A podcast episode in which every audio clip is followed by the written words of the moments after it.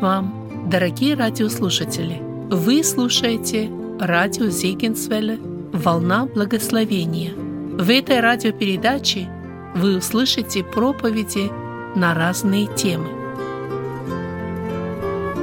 Мы продолжаем серию проповедей на тему «По обе стороны обиды». Эти темы были написаны Эрвином Люцером.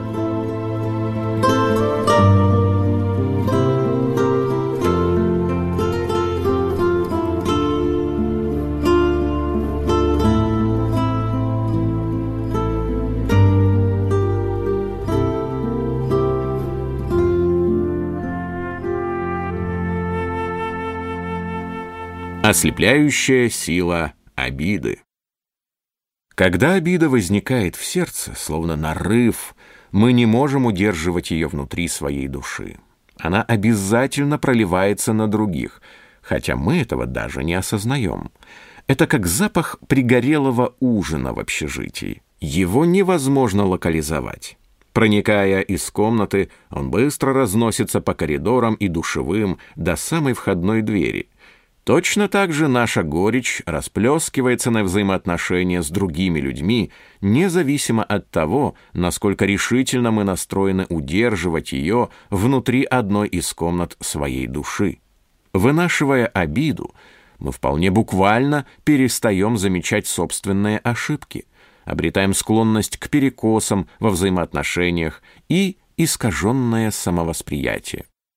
В этой главе рассматриваются пять характеристик человека, находящегося в рабстве обиды. В жизни тех, кто вскармливает свою обиду, проявляются почти все из них. У других же одна или две. Характер нашей возможной реакции определяется природой обиды. Но в общем случае я считаю эти характерные черты библейским и точным портретом человека, сосредоточенного на своей внутренней боли. Первое. Окруженная стенами горечи.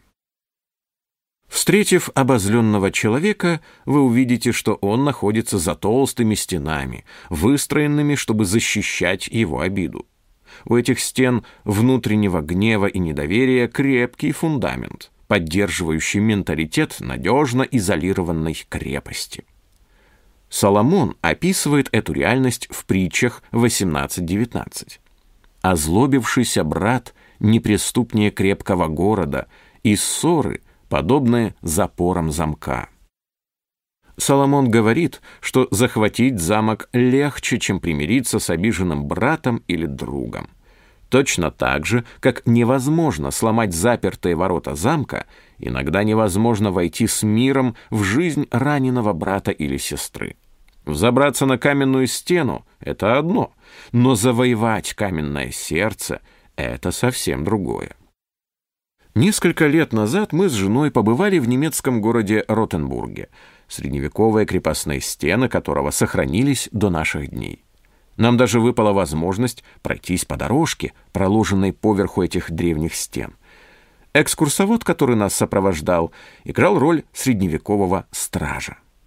Мы знали, что стены вокруг Ротенбурга возвели для того, чтобы контролировать проникновение в город извне. Однако экскурсовод показал нам небольшой люк, который оставался открытым даже ночью. Он был настолько мал, что через него мог протиснуться лишь один человек. Прибыв в Ротенбург после закрытия ворот, вы могли попасть внутрь стен только через это небольшое отверстие, после того, как стражи идентифицируют вашу личность и убедятся, что вы не представляете угрозы для города. Каждого, кто проходил через ворота, тщательно проверяли. Именно так ведут себя люди, скованные обидой. Обиженный брат возводит высокие стены, чтобы надежно обезопаситься от проникновения в его жизнь боевых сил врага. В крепость его жизни допускаются только та информация и те люди, которые утверждают его боль. Он тщательно следит за своим люком, чтобы убедиться, что никто не посягает на его право пребывать в глубинах горечи и негодования. Его боль слишком велика, чтобы подпустить кого-либо очень близко, рискуя подвергнуться еще одной атаке. Другими словами, любая информация, которая его устраивает, пропускается внутрь и поощряется. А вот информация, которая обличает или увещевает, тщательно отфильтровывается. Такой человек проводит время с друзьями, которые неизменно одобряют его горечь и помогают оправдать его чувства. Он бросает вызов всякому, кто намекает, что на нем также лежит какая-то ответственность, даже в тех случаях, когда его ответственность для других совершенно очевидна. При этом люди, упомянувшие о его ответственности или о необходимости простить, попросту изгоняются из владений его разума и сердца. Даже самые великодушные и взвешенные аргументы наталкиваются на глухую оборону. Для того, чтобы оправдать горечь и гнев, передергиваются факты, искажается информация и подчас даже игнорируется реальность. Обида становится всепоглощающим центром жизни и мотивации человека. Вторая характеристика. Незамечающие собственных ошибок. Апостол Иоанн написал следующие потрясающие слова – а кто ненавидит брата своего, тот находится во тьме, и во тьме ходит, и не знает, куда идет, потому что тьма ослепила ему глаза. 1 Иоанна 2.11 Ходя во тьме, вы слепы к своим собственным ошибкам, поскольку доступ к вашей душе получают только те, кто одобряет вашу боль, вы избираете путь, на котором можете с безупречной ясностью видеть проступки других, но почти совершенно не замечаете собственных вопиющих изъянов. Иисус говорит о таких мертвых зонах в восприятии действительности, когда учит не осуждать других. «И что ты смотришь на сучок в глазе брата твоего, а бревна в твоем глазе не чувствуешь?» Или как скажешь брату твоему, дай я выну сучок из глаза твоего, а вот в твоем глазе бревно. Матфея 7, 3, 4. Этими словами Иисус с юмором описывает человека, который думает, что у него в глазу соринка от опилок, но видит бревно в глазу у друга. Однако в действительности, говорит Иисус, дело обстоит в точности наоборот – на самом деле бревно в глазу у осуждающего человека, а то, что он видит в других, всего лишь соринка. Разумеется, он только думает, что видит бревно в глазу своего ближнего, не зная, что это предполагаемое бревно только отражение в глазу у брата того бревна, которое находится в его собственном глазу. Фактически его бревно настолько велико, что ослепило его, и он не может видеть других объективно. У него добровольная слепота, позволяющая отрицать собственные недостатки. Эмоционально раненые люди обычно крайне нетерпимы по отношению к другим. Для того, чтобы справиться со своей болью, они преувеличивают чужие ошибки и преуменьшают собственные. Они не понимают, что гнев, который вызывают у них люди – это тот самый гнев, который они сами вызывают у других.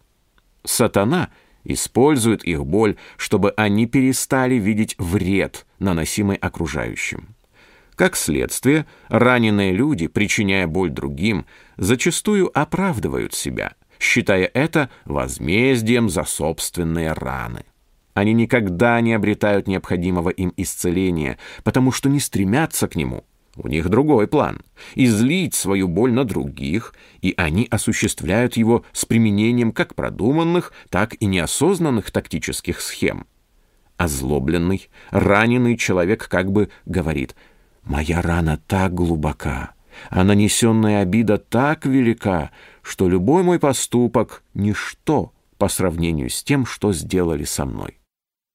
Таким образом, он уверен, что имеет право ранить других – и нет никакой надежды, что он увидит себя тем, кто он есть на самом деле. Такой человек, если может, отрицает свою обиду. Когда же ее невозможно скрыть, он всегда находит оправдание. Простить, по его мнению, означает незаслуженно умолить обиду, поэтому изо дня в день он тщательно лелеет свою рану, не позволяя ей зажить. По существу этот человек обманут грехом. Стив Галлахер описывает скрытое обольщение греха следующим образом. Людям свойственно не замечать свой глубоко укоренившийся грех ввиду его крайне обманчивой природы. Между вовлеченностью человека в грех и тем, насколько он это осознает, существует интересная взаимосвязь. Чем больше он втягивается в грех, тем меньше он это видит. Грех — это отвратительная болезнь, разрушающая способность человека осознать ее существование. Его можно сравнить с компьютерным вирусом, который способен скрыть свое присутствие от пользователя, при этом систематически разрушая информацию на жестком диске. Обычно тот, кто больше всех опутан грехом, не может увидеть этот активно действующий грех внутри себя.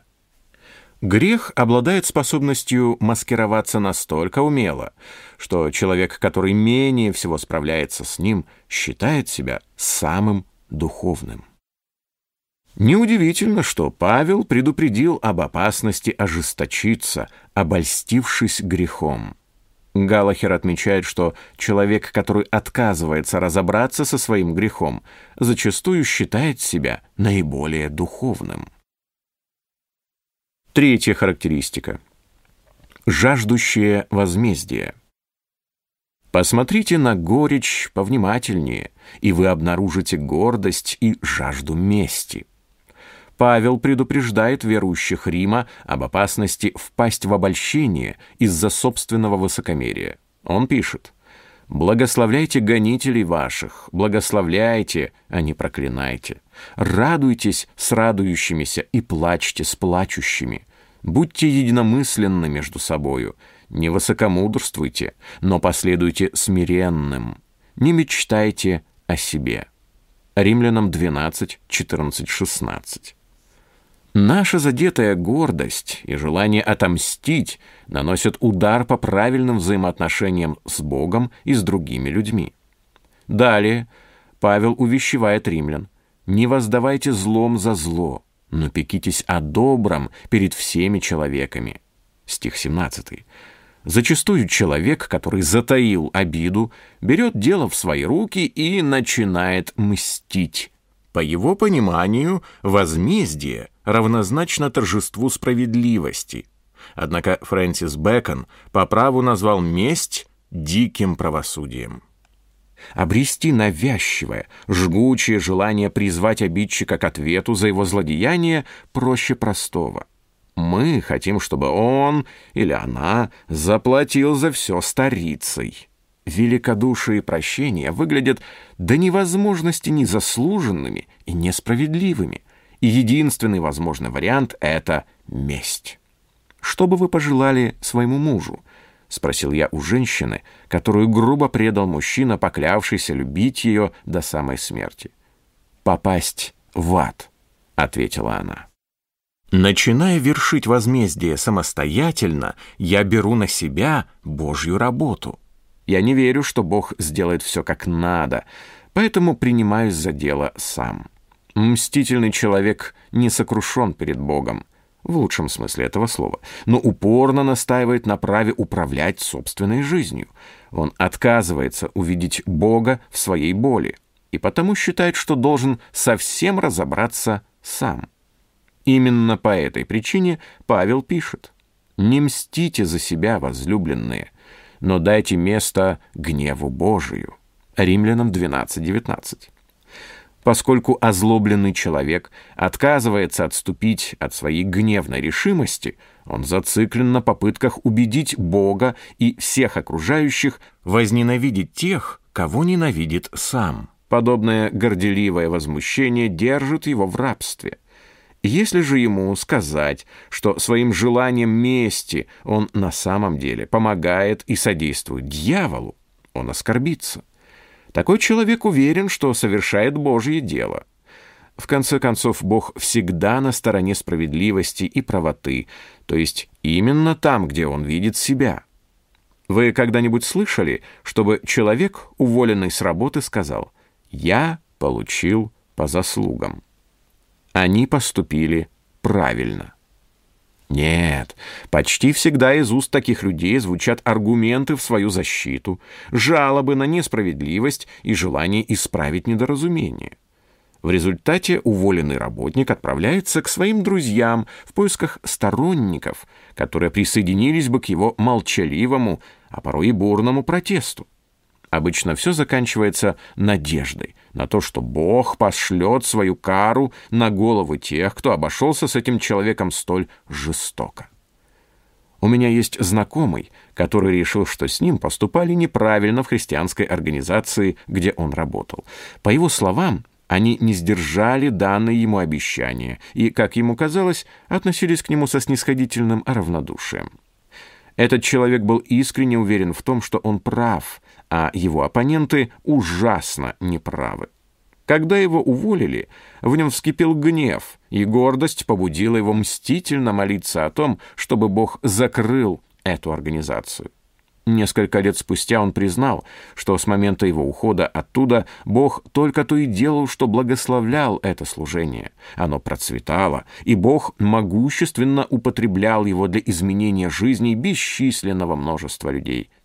Тех, кто уверен, что после их ухода из церкви или какой-нибудь организации ее ждет крах – Хочу поставить в известность, что Бог не разделяет наших узколобых суждений и уверенности в собственном величии.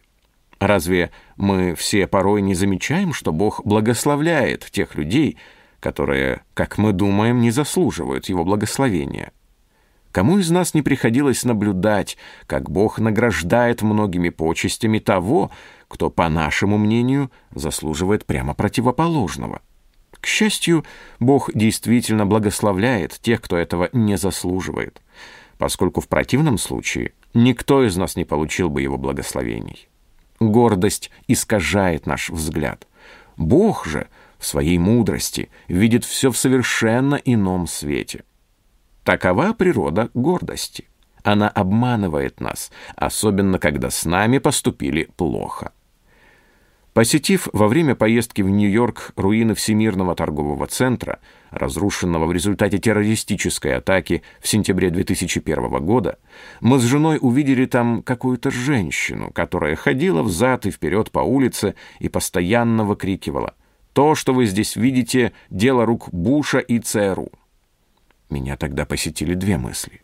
Первая — Разве не удивительно, что в Америке свою точку зрения может высказать любой человек, даже тот, кто обладает живым воображением? Во-вторых, меня изумила сила укоренившейся ненависти.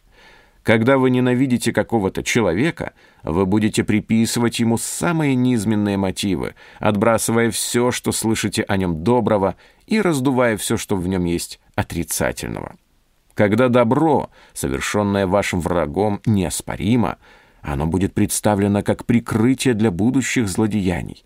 Все, что важно для ненавидящего сердца, это крепко держаться за то, что подкрепляет ненависть и утверждает боль, а факты, непредвзятость и объективность здесь ни при чем. Ненависть делает вас уязвимыми для лжи, в которую вам так хочется верить. Не забывайте, что люди подобного рода абсолютно убеждены в правильности своей точки зрения. Родственники, которые обращаются с вами как с грязью и прилагают все силы к тому, чтобы сделать вашу жизнь несчастной, уверены, что вы этого заслуживаете. Они убеждены, что любая боль, которую они могут вам причинить, более чем оправдана. Конечно же, будь они безупречно справедливы, то обращались бы с вами еще намного хуже. Так что будьте благодарны. Обиды обладают силой ослеплять, искажать и извращать реальность, придавая ей новое, ошибочное направление. Четвертое. Склонные к разрушению. Обиженный человек может очень быстро стать тем, кого Библия называет губителем.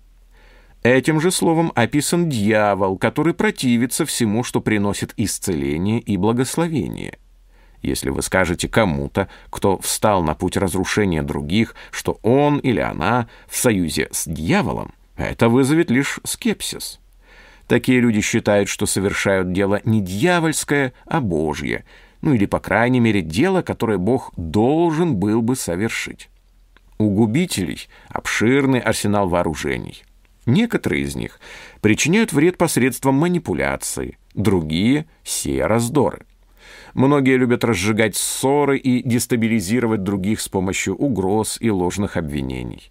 Поговорив с вами, они возьмут все услышанное и перевернут на 180 градусов.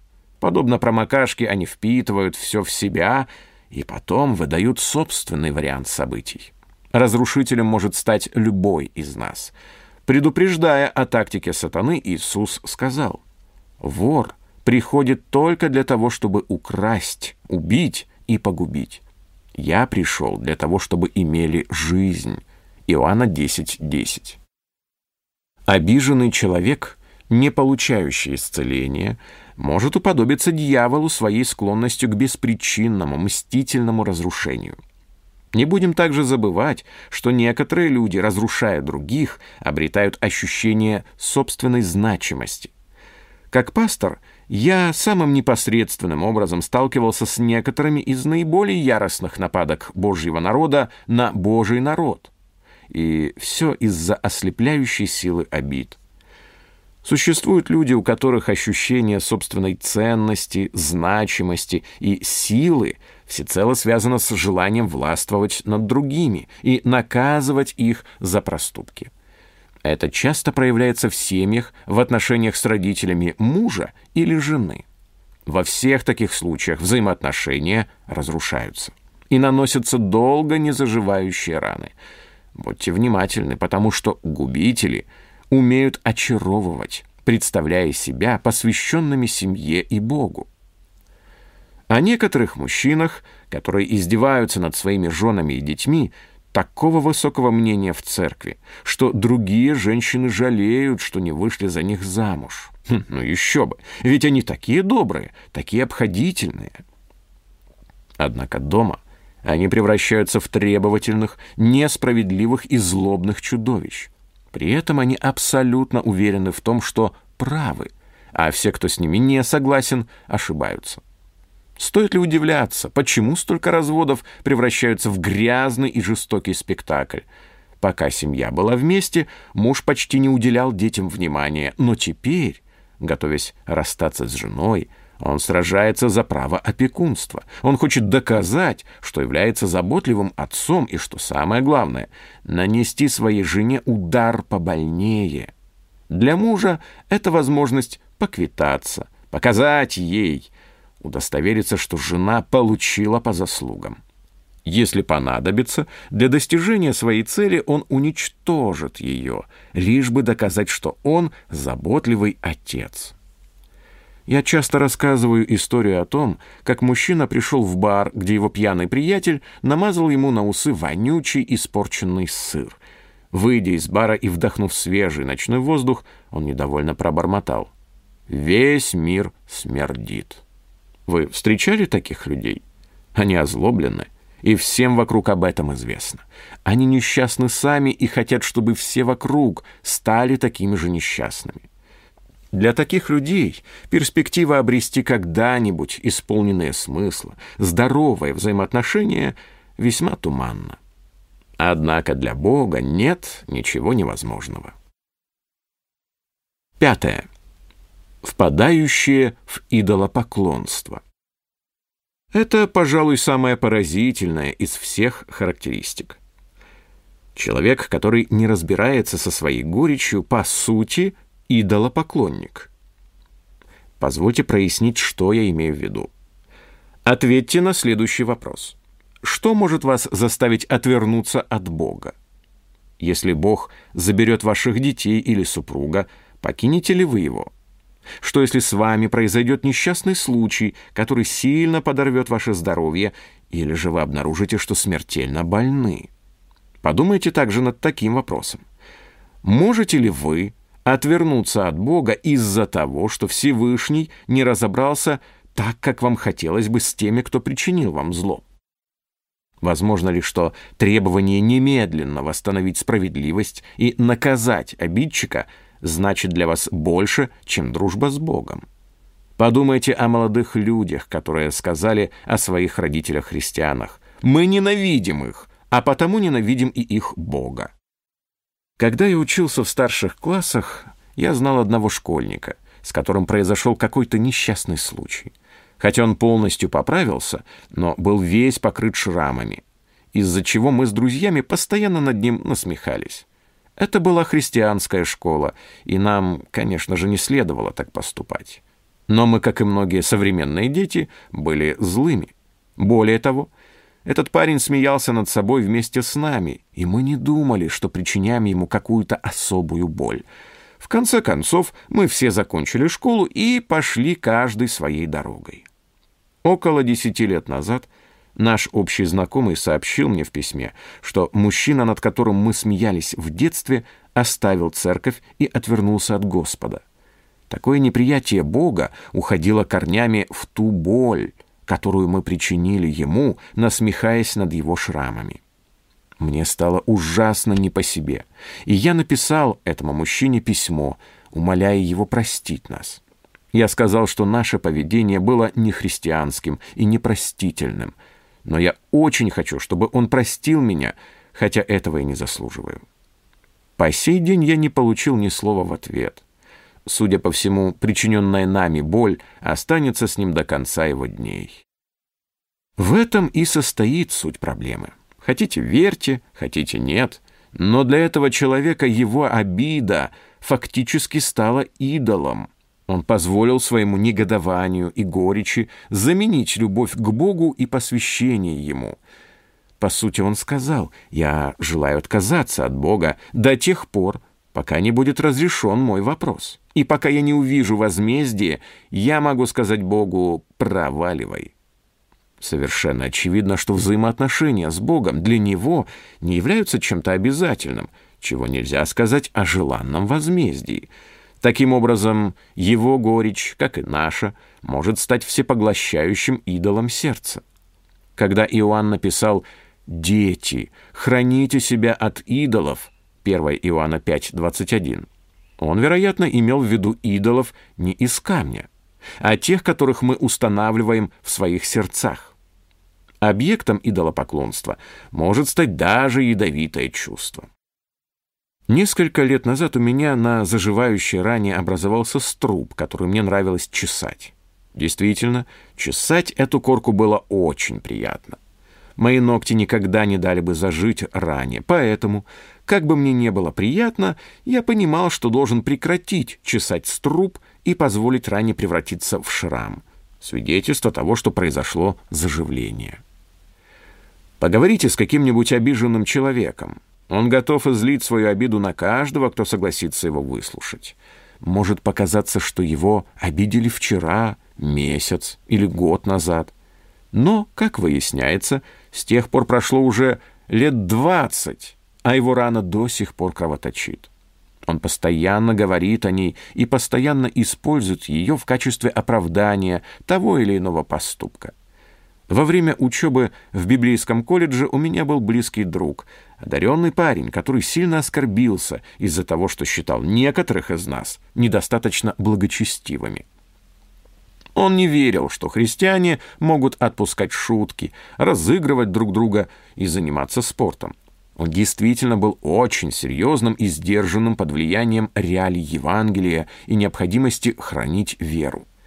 Однако за год до выпуска этот парень бросил колледж, отказался от веры и стал вести мирской образ жизни, будучи убежденным, что наша беззаботность является достаточно веским доказательством того, что христианская вера — это всего лишь обманчивый мираж.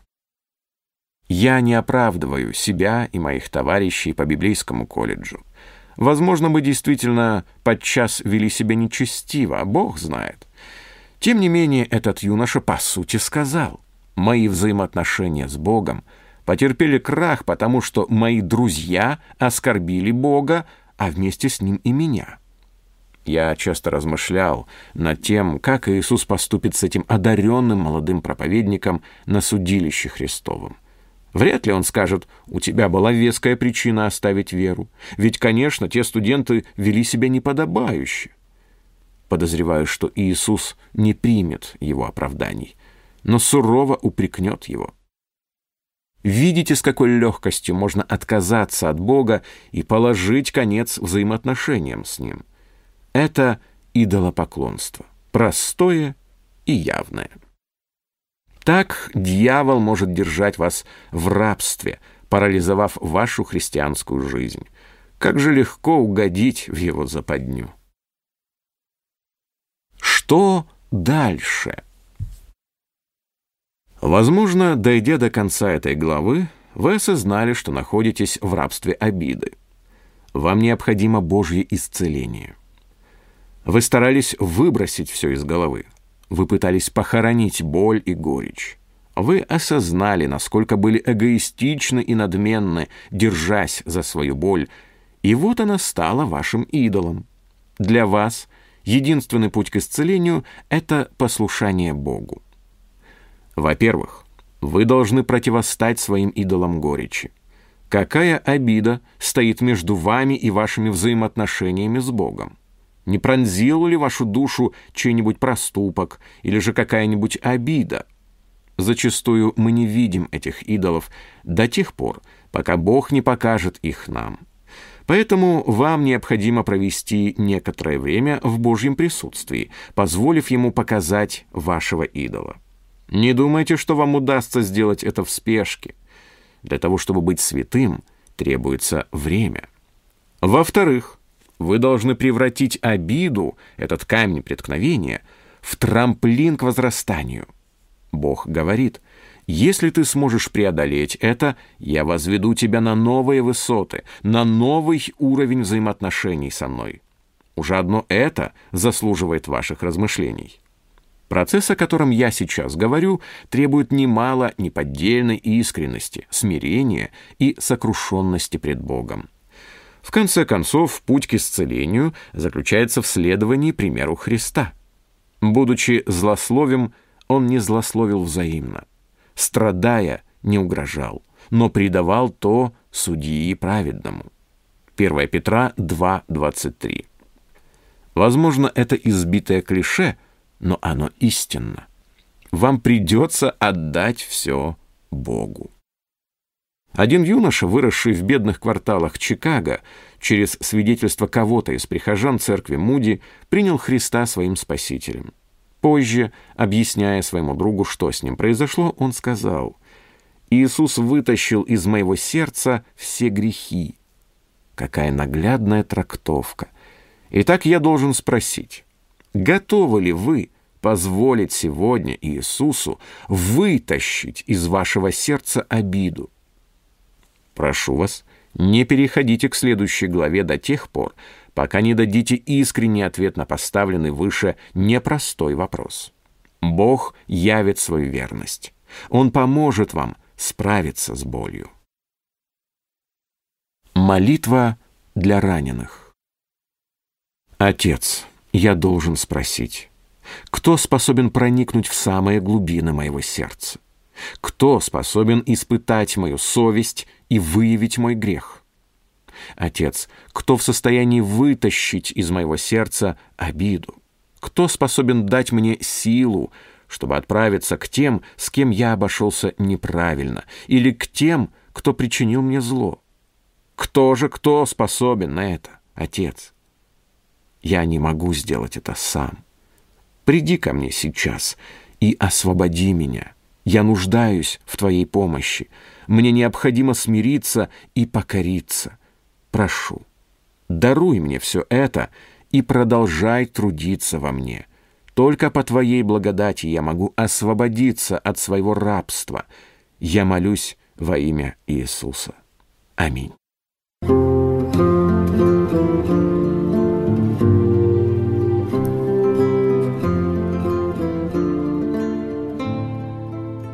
Эту проповедь вы можете еще раз прослушать в нашем приложении смартфона под русским флагом в передачах проповеди.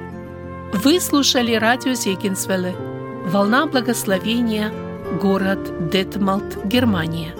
Дорогие радиослушатели, мы желаем вам Божьих благословений.